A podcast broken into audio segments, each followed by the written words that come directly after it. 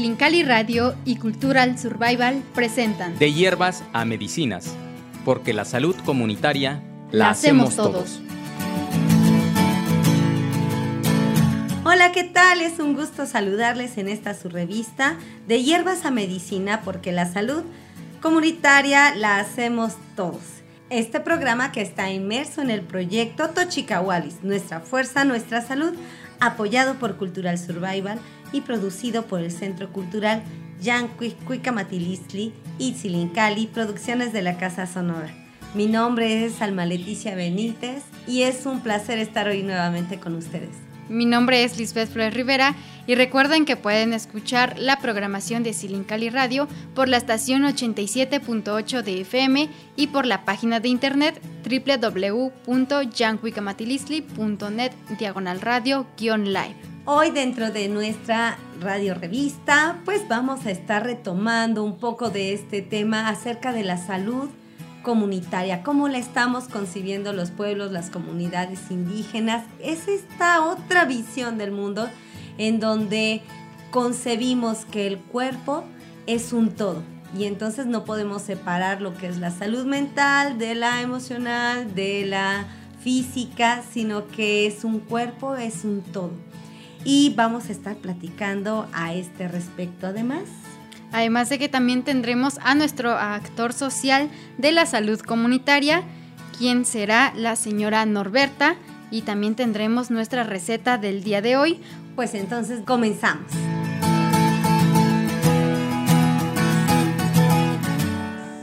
Y vamos a retomar un poquito, Liz, de este tema que hemos estado como enlazando a lo largo de estas revistas, de estos distintos capítulos, y tiene que ver con qué es la salud en los pueblos indígenas. Y aquí vamos a hablar justo de esta integralidad, este ser de todo, en el que si hay un equilibrio interno, si hay un equilibrio para las almas, para el ser, hay un equilibrio para el cuerpo. Y si se construye este equilibrio para el cuerpo, el alma tiene una mejor casa en donde estar y entonces tenemos un mejor sentido de percepción sobre nuestra realidad. Si yo me siento bien, si yo me vivo bien, si yo me vivo además en un estado de bienestar que me conduce hasta cierto punto al optimismo, entonces voy a tener un impacto en mi comunidad diferente. Nosotros lo podemos ver cuando una persona está muy lastimada por una enfermedad o emocionalmente no está, como dicen, en sus cabales, no está equilibrada, vamos a ver cómo es una persona que afecta irremediablemente a las personas que están en su entorno. Entonces la comunidad empieza a dañarse. Claro, porque, bueno, es que antes creo que nuestros abuelos se enfermaban menos, ¿no? Y ahorita, pues las juventudes somos las que estamos débiles porque tantito comemos algo que nos hizo daño y pues hasta nos manda al hospital.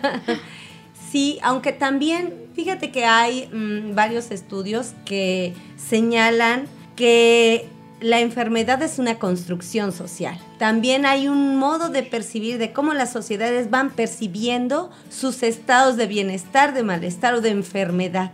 Y eh, cuando tenemos muy patente o tenemos estigmatizadas ciertas tendencias o como sociedad no hemos sabido construir a estos individuos que son capaces de llevarse en sus propias manos, me gusta mucho esta idea, ¿no? De cómo yo me llevo en mis propias manos, cómo yo me sostengo, pero también porque fui sostenida antes por otras y otros.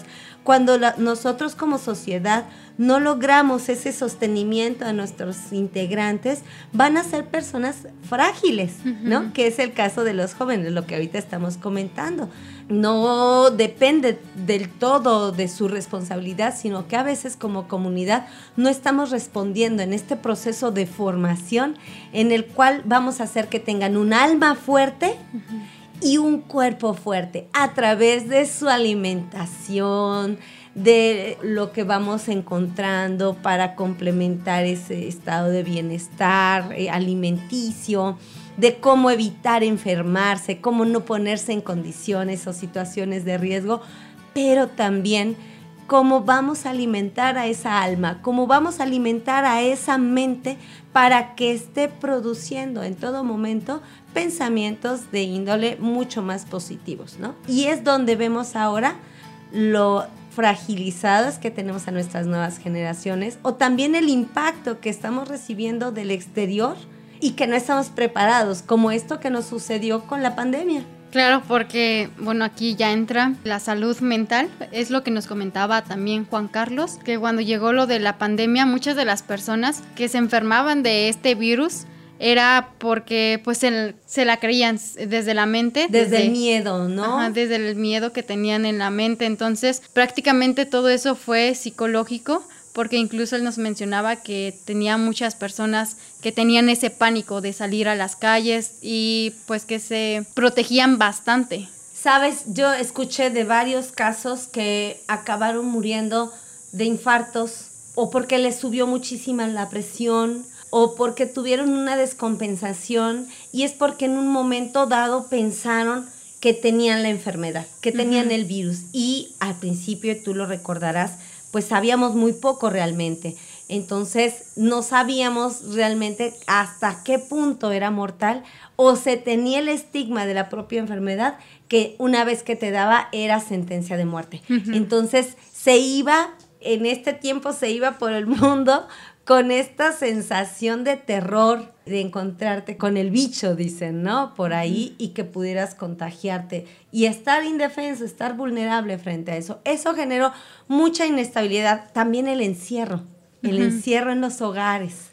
Nosotras y nosotros somos personas que estamos muy habituados a vivir en nuestros patios, a estar afuera en nuestra comunidad, a habitar las calles. De repente incluso no poder acompañar a nuestros muertos fue un golpe devastador.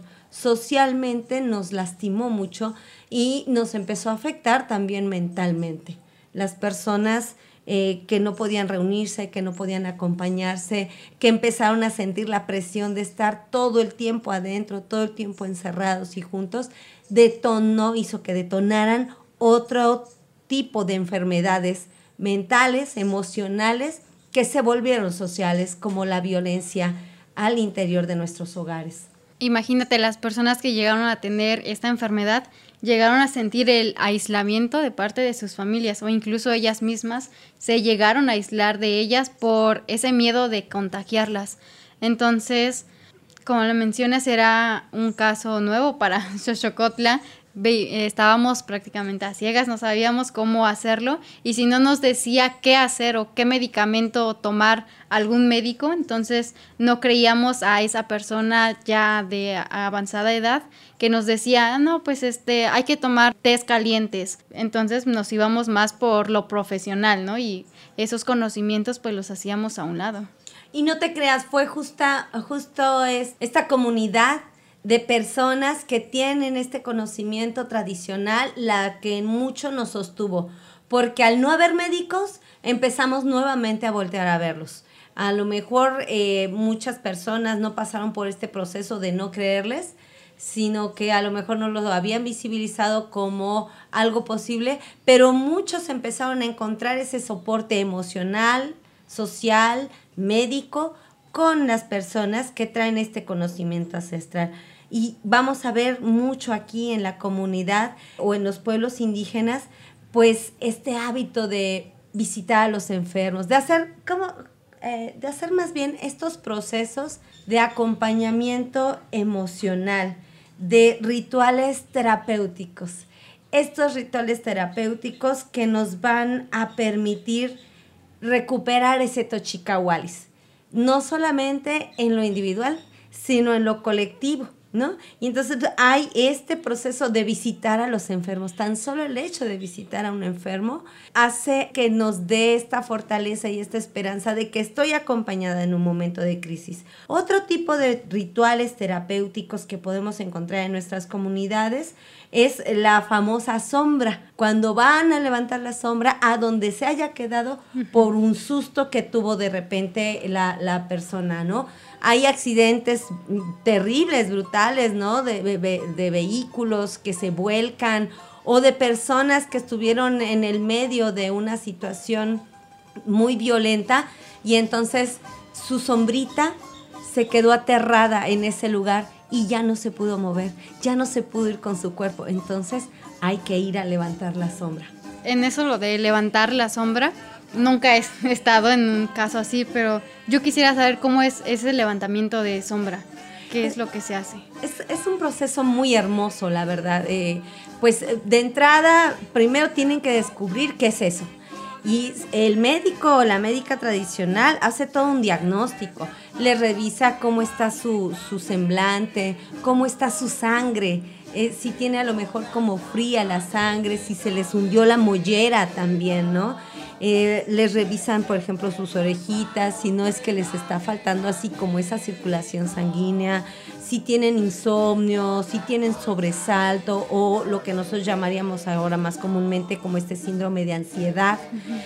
Y una vez que han hecho este análisis de la persona, cómo está comiendo, a lo mejor tiene el estómago trepado. También ese es otro ritual muy específico, el de bajar el estómago, que lo hacen mucho para las embarazadas, pero también para las personas que han tenido algún tipo de susto o de sobresalto, pues empiezan también por bajarles el estómago.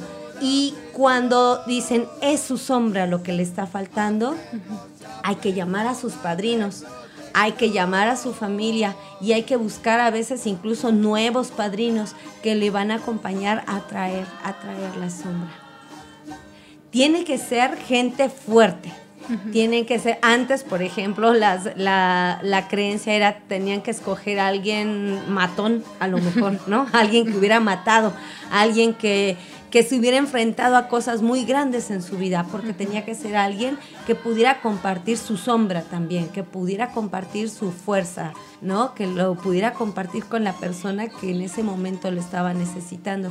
Y en donde hubiera quedado la persona en el susto, por ejemplo, si fue un accidente en el campo, antes que tenían a lo mejor que caminar de noche por el campo y sufrían por allá un susto, hasta donde se había asustado, allá iban a corretear o a, sí, a barear a la sombrita.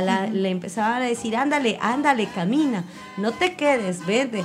Pero y se hace también una ofrenda, se le reza, se bebe alcohol con los compadres, este, se comparte y todos empiezan a rezar, empiezan, hay una persona que lleva todo el ritual y ella empieza a rezar y le empieza a hablar a la sombra y le empiezan a traer, a traer, van bareando sobre el piso para que no se detenga, para como, como antes le hacían a los burritos que le sonaban el mecatito en la oreja para que no dejara de caminar, así con la sombra, la van variando, la van variando para que no deje de caminar hasta que llegue al sitio en donde está el enfermo. Y vuelven a meter esta sombra a través de su mollera y sellan sellan ese espacio, eh, cierran y cierran todo el proceso ritual. Hay muchas cosas más, eh, hay más elementos que, conllevan. No nos daría tiempo en, una, eh, en este segmento de platicar de todo ello, pero imagínense ustedes qué tan relevante es que muchas personas,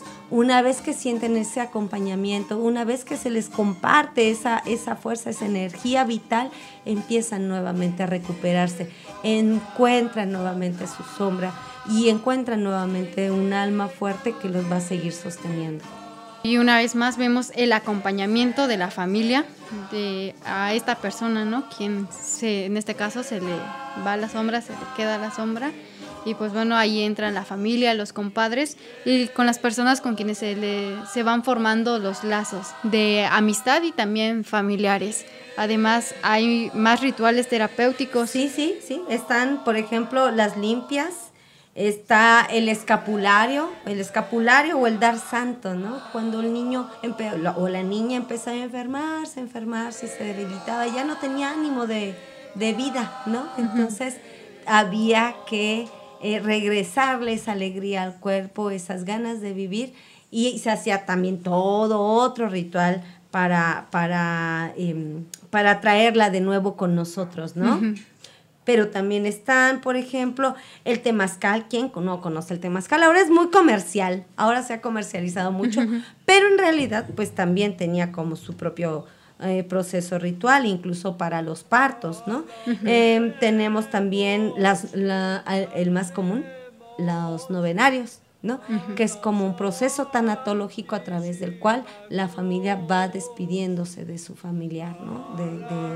de, su ser querido y ese estar allí, escuchar los rezos, acompañados de todas las personas que le quisieron, le acompañaron a lo largo de su vida, nos va confortando el alma. Cada uno de estos rituales tiene un alguien que lo lleva, tiene una persona que es quien lleva todo el proceso, que conoce cómo se hace. Por supuesto que se comparte el conocimiento, pero casi siempre hay una persona que es la reconocida para llevar este tipo de, procesos, ¿no?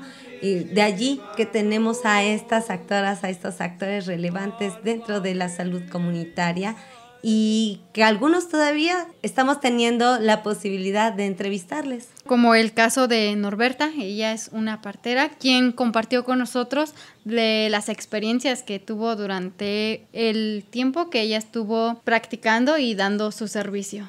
El servicio. Ya habrá momento de platicar del servicio. Vamos a escuchar la entrevista.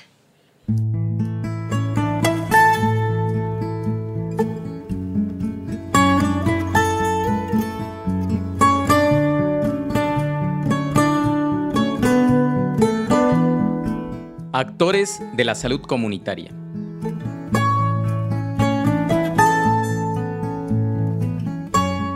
Yo soy Norberta Sánchez Gervasio. Y pues ahora sí que tengo, ahora sí voy a cumplir 60 años, el día primero de, el día, el día 6 de junio voy a cumplir 60 años. Y pues ahora sí ejerciendo este trabajo tengo ya casi 35 años. Yo soy de aquí de Sopotla, aquí nací, aquí pues crecí, ¿sí? Y pues ahora sí que para ejercerlo este trabajo, la verdad pues a mí nunca me gustó. Pero pues mi bisabuela fue partera, ¿sí? Y nosotros veíamos desde que éramos niños cómo atendían el parto. ¿Por qué veíamos? Lo veíamos de esta manera. Porque antes si se daban cuenta, o si alguna vez les platicaron, se hacía debajo de la cobija, con un candil o con una vela, ¿sí? Se veía con una vela, ¿sí? Y antes se cortaba pues el ombligo con, con este, tijeras, nada más las cerdas de, de hilo para coser se le echaba alcohol y pues ya se le amarraba el ombligo. ¿Sí? Mi mamá yo la vi cuando empezó su partería de ella, fue cuando se alivió de, dos gemelos. Ella tuvo su bebé, pero eran gemelos. En ese tiempo yo me también, ya tuve, yo tenía como 10, 10 años, me, me, habla y me dice, hija, ven acá. Le dije, ¿para qué? No, pues ven. Ya cuando yo vi que estaban haciendo el bebé, nace el bebé, ella solita se atendió, me da el bebé, que lo limpie, que lo limpie y me dice, córtale el ombligo, córtale el ombligo cuatro dedos y amarre dos, ¿sí? Bueno, lo dejamos eso. Pero antes también se quemaba el ombligo con cebo, ¿sí? Se quemaba el ombligo. Entonces al dármelo, yo lo limpié y lo dejé así con un trapo. Ya al rato otra vez ya viene el bebé, el otro, era un niño. Ya que este, él me da el bebé, lo vuelvo a limpiar, le vuelvo a cortar el ombligo. Y lo, antes era rápido, se cortaba el ombligo, no era de como ahora, espérate, ¿sí? Le, le amarré y le, le corté el ombligo y lo limpié también y lo dejé a un lado ella tenía la placenta todavía, entonces ella, yo, yo ahí ya no vi cómo lo sacó la placenta, ¿sí? Entonces me dice, vista los bebés, limpialos bien y vístalos, los vestí y me dice, ¿cómo están? Pues están bien, ya se los dejé. Pues yo realmente dejé eso también porque no, no me agradó, ¿verdad? Me fui a trabajar y dejé un buen tiempo esto. Va surgiendo otra vez cuando yo me llego a casar, no tarda fallece mi mamá. Y ella dejó mujeres embarazadas, que mi mamá ya era partera también, ¿sí? Se atendía a veces en mi casa. Y le dijo, le digo, mira, yo no sé, le digo, de alguna manera tienes que sacarlo, le digo, porque te está doliendo más teniéndolo adentro. Y me dice, no, no, y a la garra cachetada a su marido. Y le dije, le digo, no, le digo, eso no se hace. Apúrate. El niño me nace muerto. ¿Sí? Muerto, prácticamente todo negro. ¿Sí? Y yo dije, Dios mío, no es posible. Dios, ¿cómo? ¿Sí? Y como le vuelvo a repetir que siempre Dios ha estado conmigo, en cada parto que yo he atendido, le doy gracias a Él porque yo todo lo que sé, no lo sé por mí, ¿eh? Todo lo que tengo y he sabido curar, por ejemplo, fracturas, que este que alguien se tuerza. La verdad yo no soy. Es Dios quien me ha llevado y me ha guiado. Porque yo le digo en el momento preciso, siempre Él me ha sacado de ese apuro. Y me dice, Dios, en ese momento, dale masajitos. Y empecé a dar masajitos. Al darle masajitos no me reaccionaba. ¿Sí? No me reaccionaba. Y entonces agarro unas gasas, teníamos gasas, le pongo así y le doy, le doy ahora sí que respiración de boca a boca. ¿sí? Al darle, pues no, no me resultaba. Dios mío, ¿cómo le hago? Desesperada, ¿qué le hago? Me dice, tú no te preocupes, espérate, con calma. ¿sí? A ver, voltealo. Lo volteé el bebé, plácido estaba, negro. Este, lo volteo y le, le soplo la colita. Le soplé la colita, ¿sí? Le soplé la colita y le di masaje a su espalda y le vuelvo a dar este masaje en su pecho y le vuelvo a dar otra vez aire de boca a boca y le doy una nalgada, ¿sí? Me acordaba que cuando se, se privaban los niños, una nalgada, con una nalgada de despertar, que le doy una nalgada y que viene a despertar. ¿sí? Viene a despertar y en eso yo agarro y lo llevo al doctor. Ese niño no le llegó al cerebro este, el aire, dice. Va a estar todo vegetal. ¿Para qué quieres un niño? Dice así. Que está muerto su cerebro. Nomás vienen a dar problemas. Le digo, no, doctor, no está en mis manos. Está en las manos. Le digo, no quiero que me aplaudes, pero tampoco quiero que me regañes. ¿sí? Yo te lo traje para que me lo cheques, no te lo traje para que me estés regañando. Ya tiene buen color, tiene buen semblante, le digo, está bien el bebé, pero por más seguridad es que me lo atiendas tú y tú me digas cómo está el bebé. Y traje a la muchacha también. Dice, mira, te voy a decir una cosa, dice, pues pídele a Dios que no es haga mal. Le digo, no, yo le pido a Dios que cada uno que naza, que crezca. El muchacho está grande. El niño que me nació, muerto. La verdad, Dios lo puso bien. Porque ese niño me dijo, cuando yo se me dijo mi prima que con puros 10 se salía en la escuela. ¿Sí? Entonces no estuvo mal. ¿sí? Estuvo bien.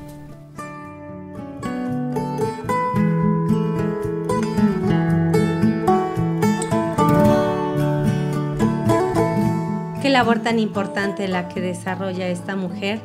Y antes de irnos con su entrevista, tú comentabas esta condición del servicio. ¿Qué es el servicio? El servicio, pues ella nos comentaba dentro de la entrevista que pues se les llegaban a presentar pacientes que no contaban con el dinero para poder pues pagarle, ¿no? Por el trabajo que ella hacía, pero sin embargo, pues eso a ella no la detenía. Ella seguía apoyando a las personas e incluso llegaba a poner su camioneta, eh, dinero de ella para que estas mujeres pues puedan dar a luz en los casos que pues se les llegaban a complicar a ella. Vamos a reconocer a lo largo de estas entrevistas este elemento fundamental que nos habla del servicio, el servicio a la comunidad, a lo que me debo. Yo estoy aquí para servir a mi comunidad. Vámonos también con el siguiente segmento. ¿Qué te parece, Liz? Claro, vamos a ver la receta del día de hoy. Así es que corramos nuevamente por nuestra hoja y nuestro lápiz para tomar nota.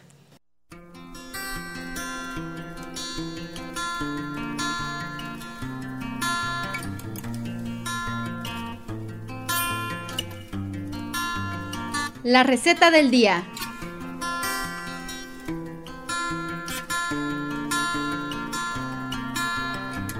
A ver, Alma, ¿de qué, qué receta es la que vamos a escuchar?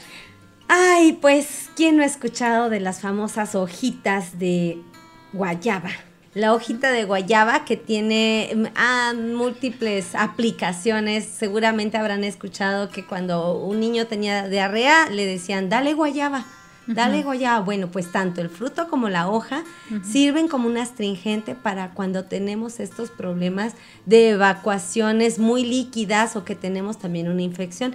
Hay que tener en cuenta que la hoja de guayaba tiene muchas propiedades antibióticas y que nos va a permitir atender casos de infecciones, ¿no? Aquí en México para lo que más le ocupamos es para problemas estomacales. Sin embargo, siendo una planta con propiedades antibióticas, nos va a servir, por ejemplo, para infecciones de garganta, ya que también es antibacterial y antiviral. Mejora también la circulación y la arritmia cardíaca, imagínense ustedes.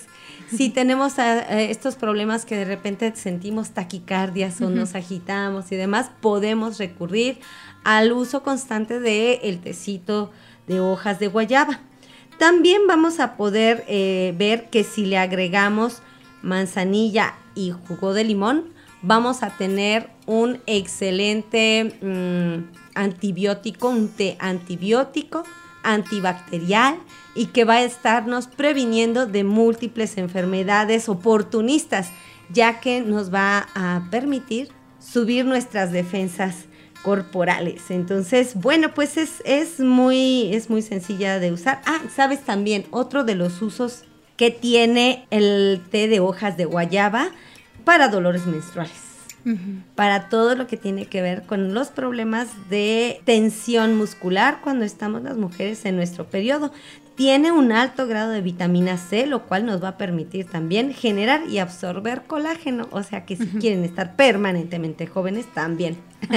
el, ah, el té con hojitas de guayaba es de mucho valor. También para las personas que tienen diabetes les permite regular el nivel de azúcar en sangre. Y también puede utilizarse cuando se quiere equilibrar. Si tenemos el azúcar muy baja, nos va a permitir eh, subirla y si tenemos el azúcar muy alta lo va a permitir nos va a permitir bajarla. Es decir nos va a estabilizar los niveles de azúcar en sangre. Y bueno cómo vamos a preparar este famoso tecito de hojas de guayaba pues es bien sencillo. Vamos a hervir eh, aproximadamente medio litro de agua. Vamos a lavar tres hojitas que hayamos cortado recientemente eh, de guayabo y las, una vez que haya hervido nuestra agua caliente, así todavía vaporizando, las colocamos y apagamos el fuego. Las dejamos reposar. Si tenemos a la mano manzanilla, podemos colocar unas ramitas de manzanilla, preferentemente fresca. Se puede utilizar también seca, pero a veces ya eh, empieza a perder los nutrientes. Hay que recordar que la planta, conforme se va desecando, pierde muchos de sus nutrientes. Entonces, bueno, ahí hay una ligera pérdida con la manzanilla, sobre todo porque es una plantita un poco frágil. Y le podemos agregar el jugo de medio limón. Si es de su gusto, podemos agregar miel. Pero si no tenemos nada de eso, tómelo por favor de todas maneras. Tres hojitas en medio litro de agua y tómelo todos los días que va a ser de alto beneficio. Por ahí hay un medicamento muy famoso para la colitis y la gastritis y no, que qué bárbaro, que hace maravillas. Pues su eh, componente esencial es el guayabo ese, ese medicamento muy famoso, que también ya lo tiene por ahí otra farmacia, estas del, gordito vestido de blanco. Em, es un medicamento que sale a partir del estudio de la hoja y la, la, planta en general del guayabo. Así que si también tiene problemas de colitis, colitis aguda, persistente, crónica, tomar el té de hoja de guayaba puede ser de gran beneficio para usted. Muy bien, entonces, pues bueno, es, es que a veces por, por pensar que nos está estorbando la planta del árbol, en este caso de la guayaba, pues lo llegamos a cortar y decimos, ah, pues solamente es la fruta, ¿no? Así Pero es. pues nos estamos dando cuenta que no, que nos sirve para bastantes cosas. Claro, claro, o a veces porque dice, ay, es que tiene gusanos. No, no tiene gusanos, solamente hay que buscar la forma de que la mosquita no deposite sus larvitas allí.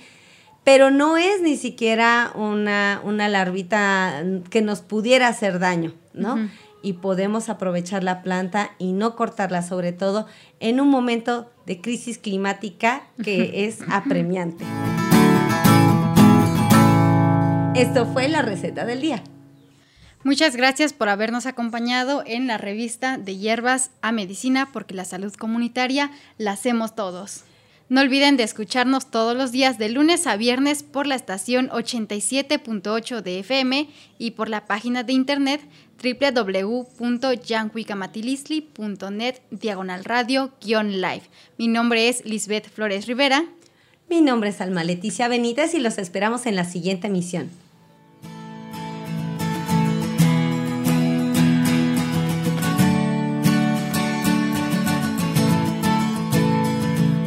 De hierbas a medicina. Porque la salud comunitaria la, La hacemos hacemos todos. todos. Es una producción del Centro Cultural Yancuic Cuicamatilistli, con apoyo de Cultural Survival. Proyecto Tochicahualis, Nuestra Fuerza. Nuestra Salud.